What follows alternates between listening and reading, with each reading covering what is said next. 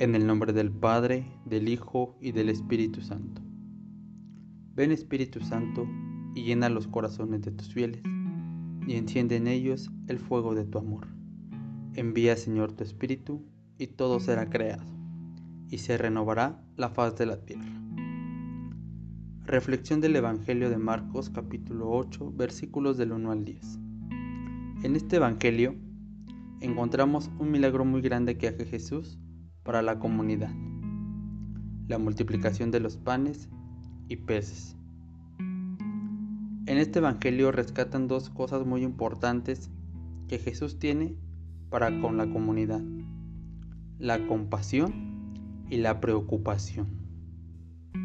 Jesús, al tener compasión, nos muestra el amor que tiene para nosotros, sin importar quién o quienes estuvieran ahí, Dios brinda el amor y la comida porque se preocupa.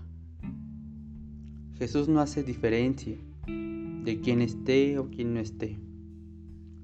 Jesús ama por igual. Y algo que debemos entender es que aquel que ama es aquel que se preocupa, al que no pasa desapercibida las necesidades de aquel que está a su lado.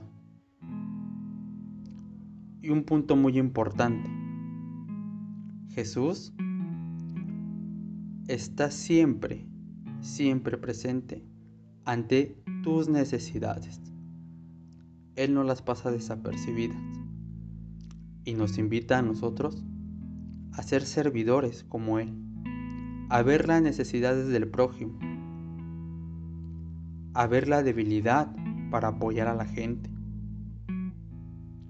ser esos transmisores de amor. Recordemos que Él es nuestro proveedor. Él nos invita a ser proveedores ante el pueblo. Y no pide mucho.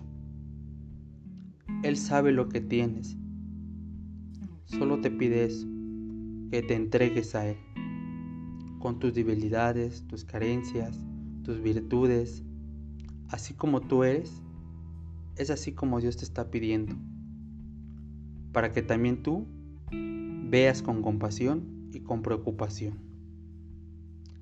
Este Evangelio nos invita a preguntarnos, si veo yo a Dios como mi proveedor,